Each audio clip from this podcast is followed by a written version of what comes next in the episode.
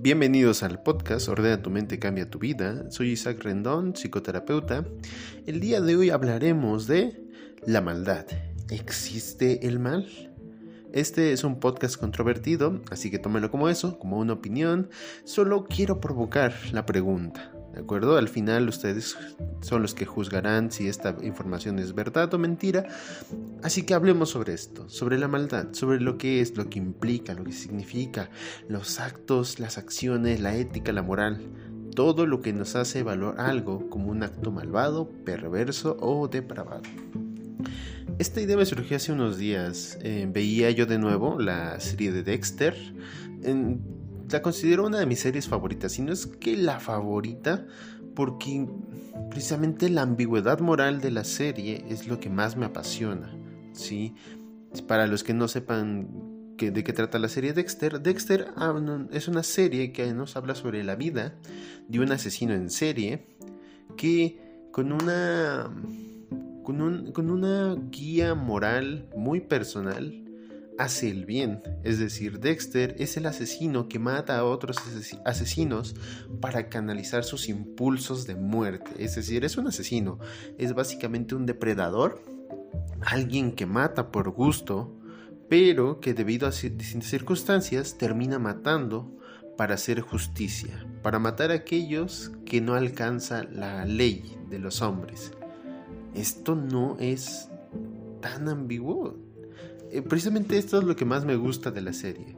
Dexter cuestiona nuestra moralidad en todo, todo instante, desde el inicio, la puesta en escena, la forma como nos presentan a Dexter, él se ve como el villano, como un ser oscuro, tenebroso, perverso, pero cuando lo vemos actuar y vemos que va sobre un criminal, sobre una persona realmente despreciable y lo termina matando, lo descuartiza y lo arroja al mar, esto es realmente algo muy perturbador porque él, se muestra como una criatura, como un ser que no parecía humano. Es tan horroroso lo que hizo, si lo analizamos, pero empatizamos con él, lo entendemos cuando escuchamos hablar, porque la serie trata mucho sobre escuchar dentro de su mente sus, sus propios pensamientos, como si nos hablara a nosotros nos cuenta sobre él, lo que piensa, lo que cree, lo que dice, lo que siente. Y se da cuenta, más bien, y nos hace darnos cuenta de que él es malo o es bueno. Acaba de matar a una persona, nosotros lo vimos hacer, lo vimos cómo lo disfrutaba. Pero mató a alguien perverso. En el primer capítulo, persigue, asesina y descuartiza a un hombre que violaba niños y los enterraba y admiraba sus cadáveres. Y Dexter lo hace ver sus crímenes, lo hace confrontarlos y después lo asesina, haciendo justicia, según él, su base moral. Entonces, ¿qué es la maldad? ¿Qué es ser perverso? ¿Qué es algo, qué es lo que es malo, lo que es incorrecto? Realmente esto es lo que más me apasiona de la serie, la ambigüedad moral. Nuestra ética se va por la ventana realmente cuando empatizamos con el personaje. Nuestro protagonista es un asesino.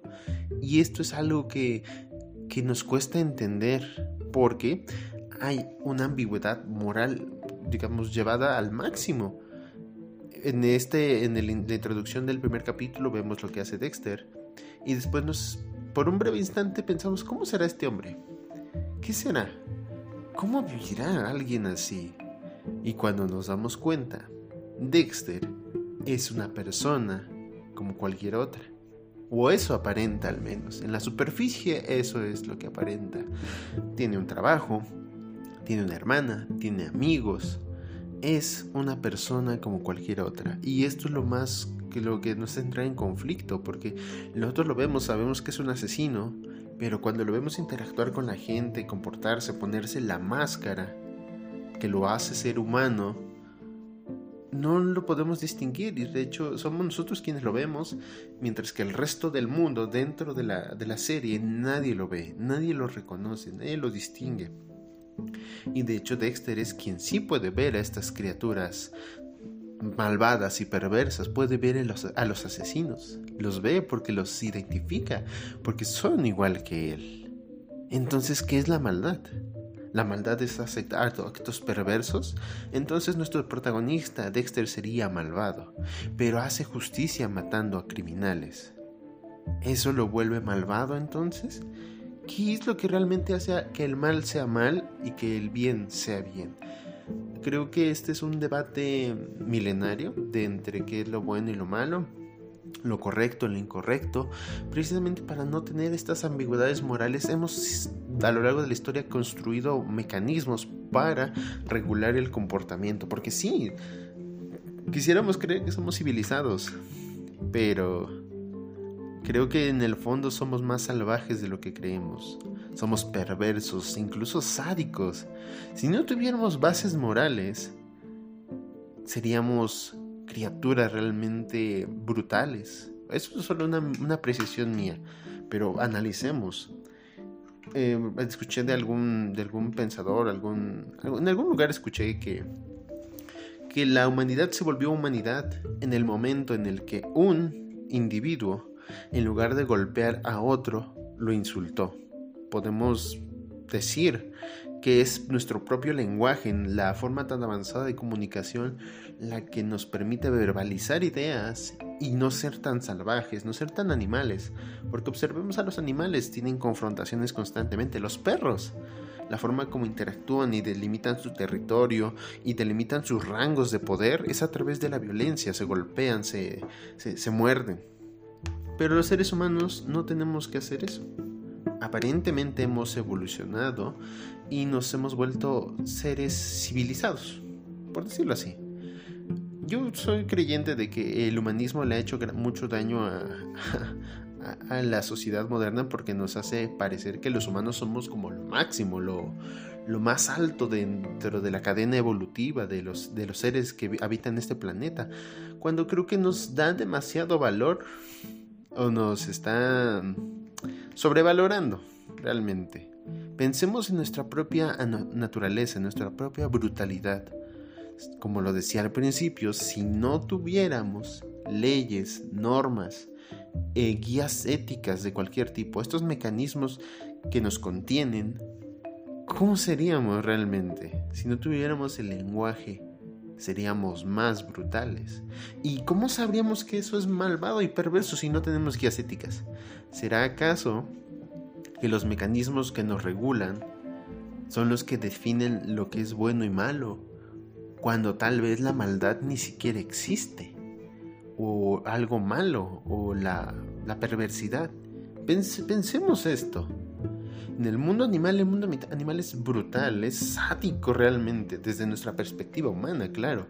Vemos documentales sobre animales y no se tientan el corazón, no lo razonan, solo actúan. Vemos una, indefensa criatura que es devorada por un animal mucho más grande. Incluso este animal es atacado por otras veces por los de su misma especie. Y nosotros como seres humanos como hemos construido esta mitología alrededor de nosotros, que somos seres iluminados, increíbles, avanzados, inteligentes, civilizados, creativos, que crean belleza, amor. ¿No será que nos estamos engañando?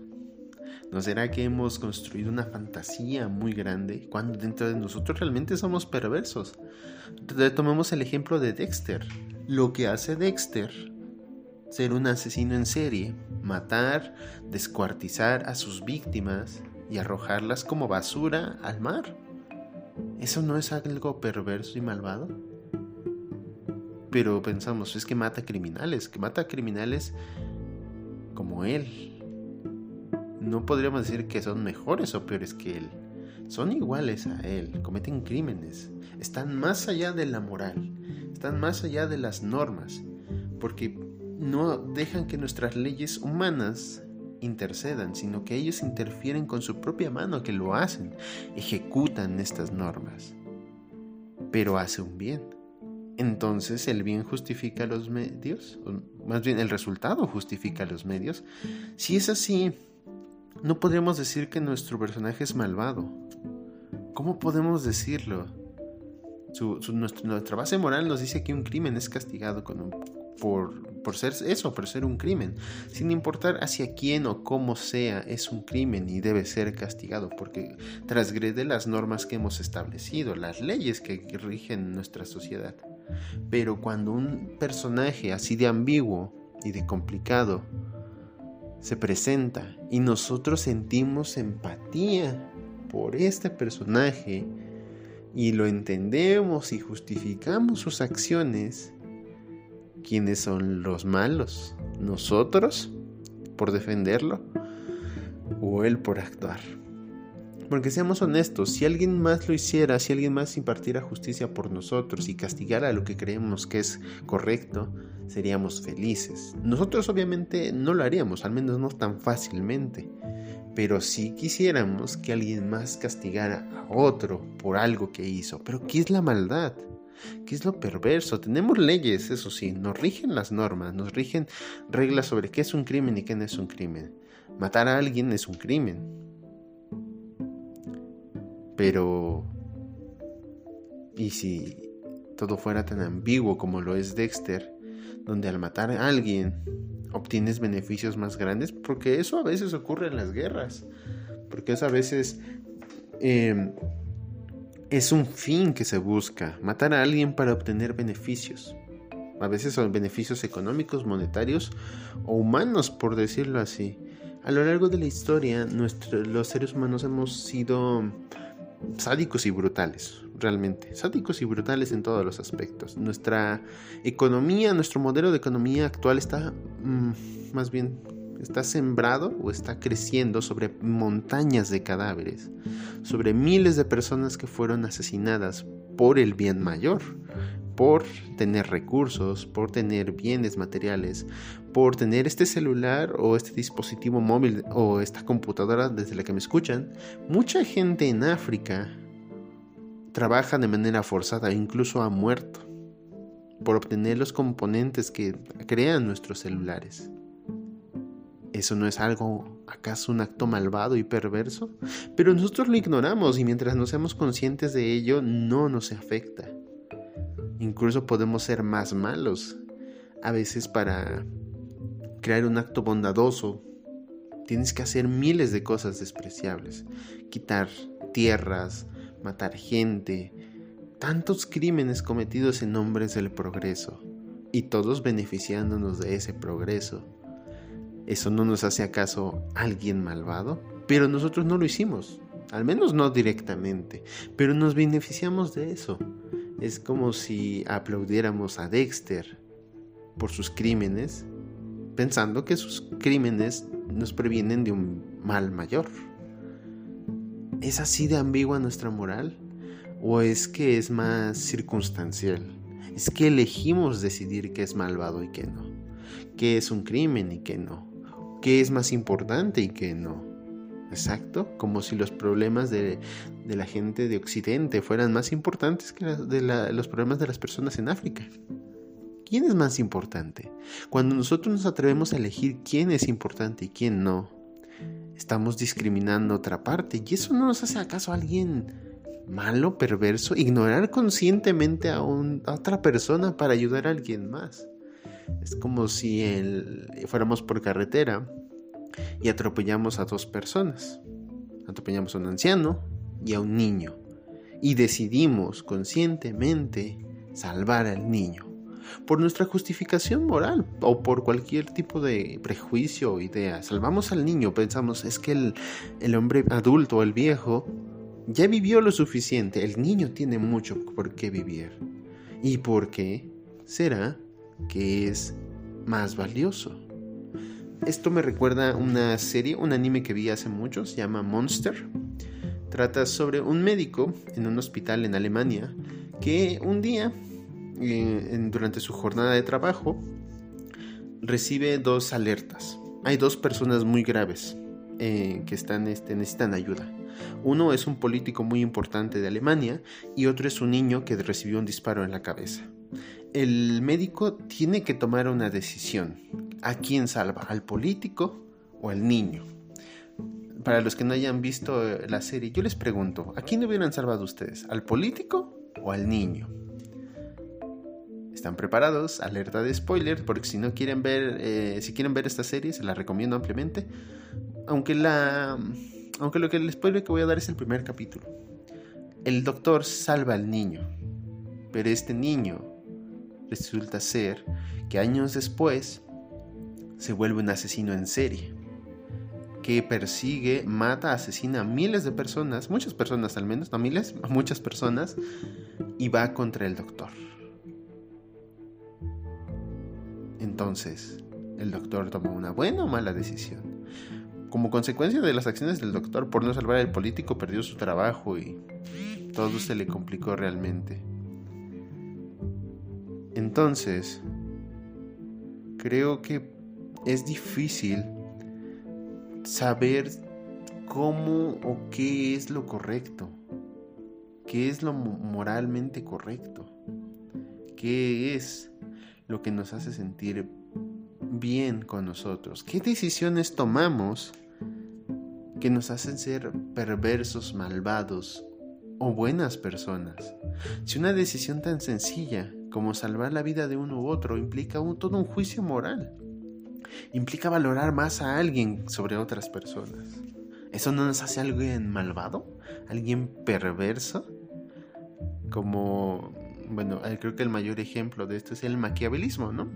Donde se explica, creo que lo mencioné anteriormente, el fin justifica los medios.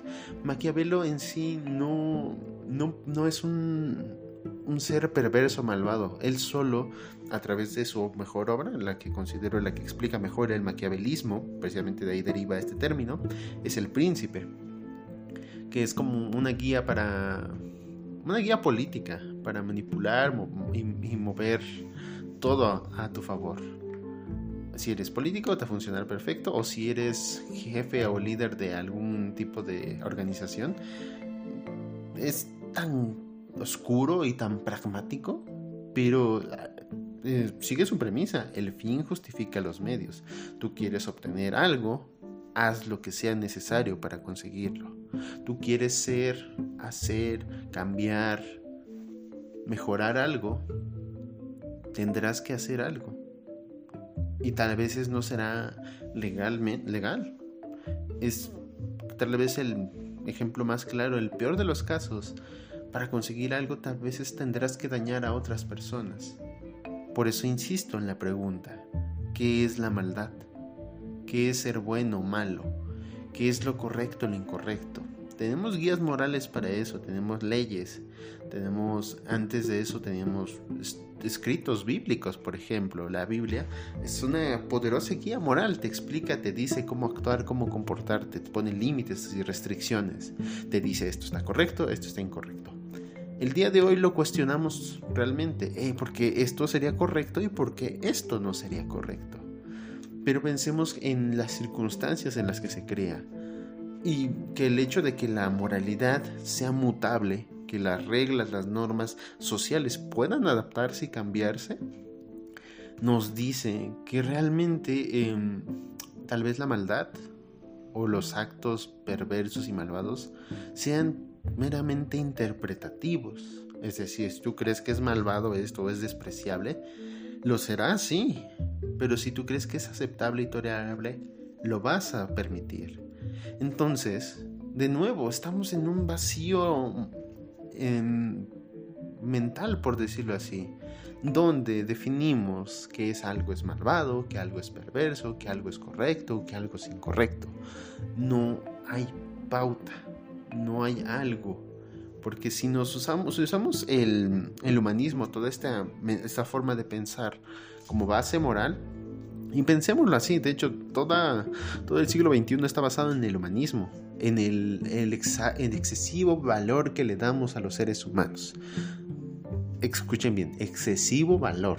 Es decir, que estamos supervalorando al ser humano. Es decir, observen toda la, todo lo que tenemos en el siglo XXI.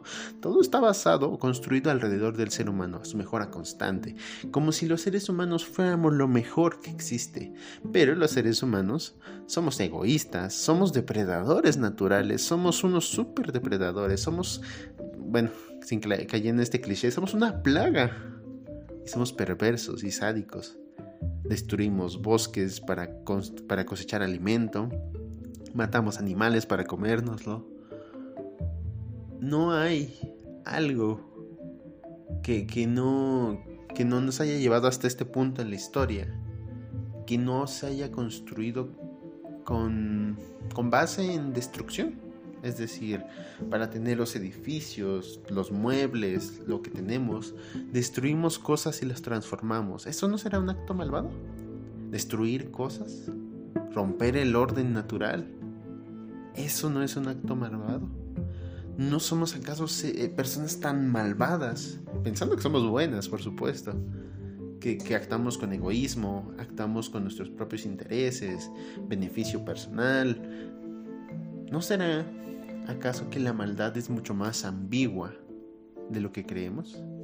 Es, no es solo esto está correcto o esto es incorrecto, esto es legal o esto no es legal, porque entendamos que muchas de las leyes están basadas en este humanismo mal entendido, este humanismo, no, no sé cómo explicarlo, este humanismo mal entendido, yo diría.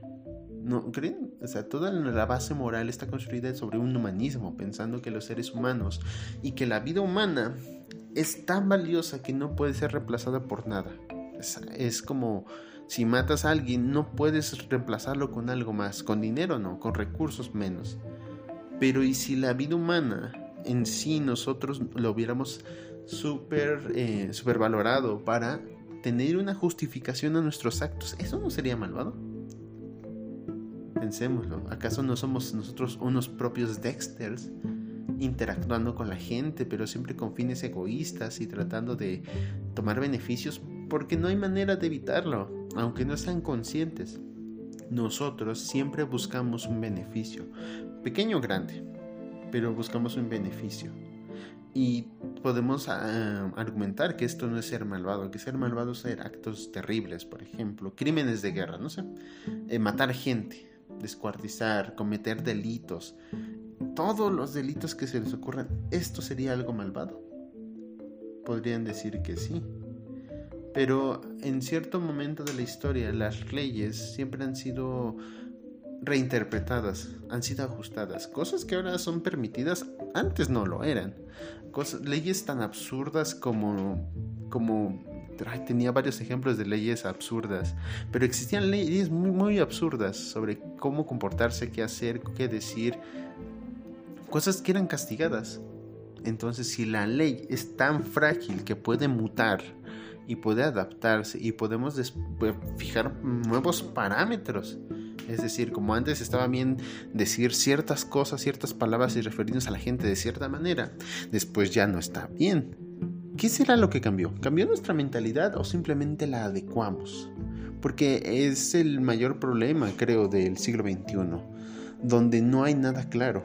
Gracias al posmodernismo que valida casi cualquier idea, esta ideología de que cualquier idea es válida y cualquier idea es libre de interpretación, ¿O será que, nosotros ni siquiera nos entendemos a nosotros mismos? O sea, podemos hacer actos perversos y malvados justificando nuestras acciones. O podemos hacerlo de manera inconsciente. ¿Qué será? ¿Cuál será el problema? ¿Cuáles son los límites de la moralidad? ¿Cuáles son los límites de lo correcto, lo incorrecto? Pregúntate un momento, si tú conocieras a Dexter y loco, si supieras lo que hace, ¿tú lo detendrías realmente?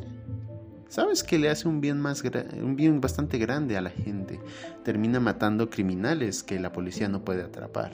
Y, le da justicia, de una forma de justicia, a personas que no, que no se sentían satisfechas con el resultado, donde la cárcel, una multa no era suficiente.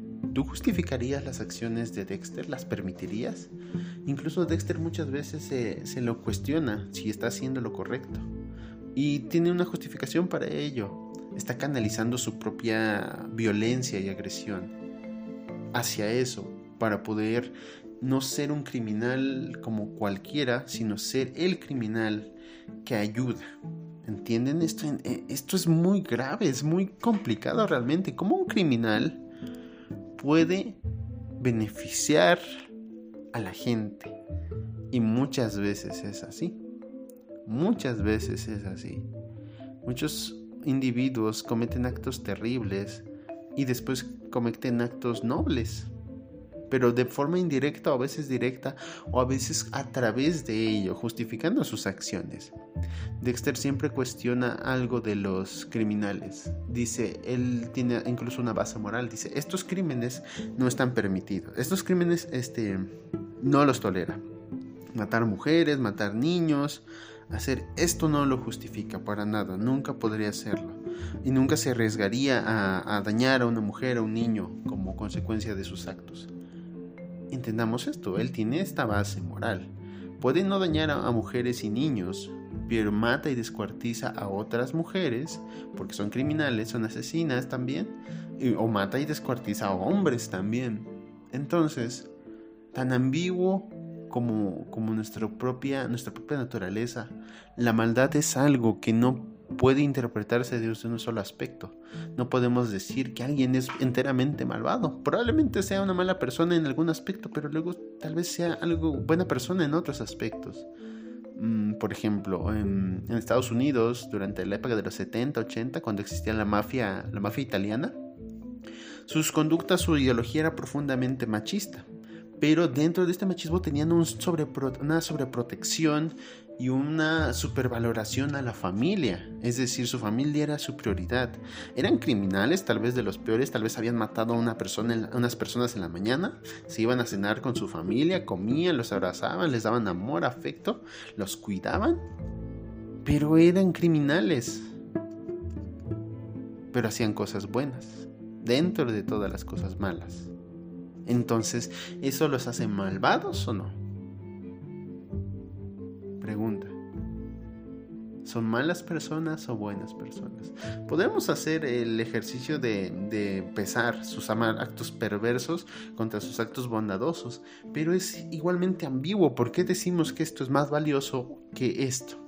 Es igual, nuestra métrica, la métrica que usamos para medir la naturaleza de nuestros actos siempre es muy ambigua. Siempre lo es. Siempre. Siempre. No podemos decir que algo es más o menos importante. Que un acto u otro es más o menos importante.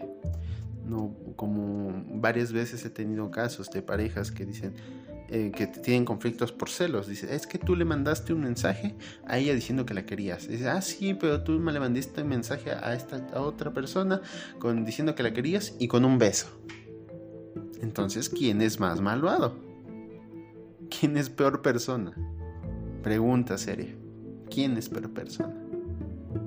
Es tan ambiguo, tan raro, tan difícil de definir que, que pensar que un acto es malvado o no se vuelve difícil. Podemos ver un crimen, por ejemplo, una nota sobre un crimen, alguien que fue asesinado, y, vemos a la persona y escuchamos sus razones y decimos, ¿por qué lo mataste? Porque quería, porque me caía mal, porque lo odiaba. Y decimos, él es un alguien perverso, alguien malvado. Pero al sumergirnos dentro de su psique, podemos ver todo lo que está mal dentro de él y cómo empezó algo. Esta postura siempre la hemos tenido, una postura filosófica desde em, dos teorías diferentes, el hombre se ha analizado y eh, se han hecho la pregunta, ¿el hombre es malvado por naturaleza o el hombre es bueno por naturaleza? ¿El hombre nace bueno y, la sociedad lo va corrompiendo? ¿O las personas siempre somos malas y la sociedad debe regularnos? porque es una posibilidad, lo que significa que los, los seres humanos que cometen crímenes no han sido socializados. ¿Qué quiere decir? Que la sociedad falló al moldearlos. No es que la sociedad los volvió así, sino que la sociedad falló realmente al volverlos personas funcionales. Esta es una posibilidad. Cuando existen crímenes, la culpa no sería de ellos, serían de toda la sociedad y todos los mecanismos que hay alrededor de ellos que los, no, no los lograron socializar. Porque la sociedad en sí podría ser funcional, solo digo como podría, no puedo, no puedo garantizarlo, o sea, no puedo decir que la sociedad, es el mejor mecanismo para regularnos, pero la sociedad no regula, nos pone, nos establece normas y quiere decir que quienes no las respetan no es que, eh, es que la sociedad falló al, digamos, moldearlos. Ellos están fuera de esta moralidad. Es una posibilidad. Eso implicaría que los criminales no, no, no, no es que hayan sido formados por nuestra sociedad, sino que nuestra sociedad falló al formarlos. Esta es una posibilidad, es una teoría que, está, que han estado evaluando muchas, muchas personas, donde es posible, no que por culpa de la sociedad y las cosas que nos impone, tú, seas un criminal, sino más bien que tú nunca pudiste integrarte a la sociedad y precisamente por eso te volviste un criminal. Como sea, son muchas ideas, son ideas que nos invitan a cuestionarnos tantas cosas sobre nosotros, sobre quiénes somos, qué hacemos y por qué actuamos de esta manera. Entonces, piénselo, piensen esta pregunta. ¿Qué es realmente el mal? ¿Qué es realmente la maldad? Analícenlo y cuéntenme sus conclusiones. Recuerden que me pueden encontrar en mis redes sociales como isaacrendon.ps. Tengo ahora un giveaway, un, un concurso en mi perfil de Instagram. Si les interesa, vayan a ver de qué trata. Ahí tengo en mis historias. Les cuento todo sobre eso. Por ahora sería todo. Recuerden, eh, nos escuchamos en un próximo episodio. Y cuestionense más. No se queden con lo que creen. Cuestionense más. Piensen, ¿y si? ¿Y si tal vez? ¿Y si hicieras esto? ¿Y si hicieras aquello? ¿Qué sería diferente? Cuestionense. Hasta luego. Que estén bien.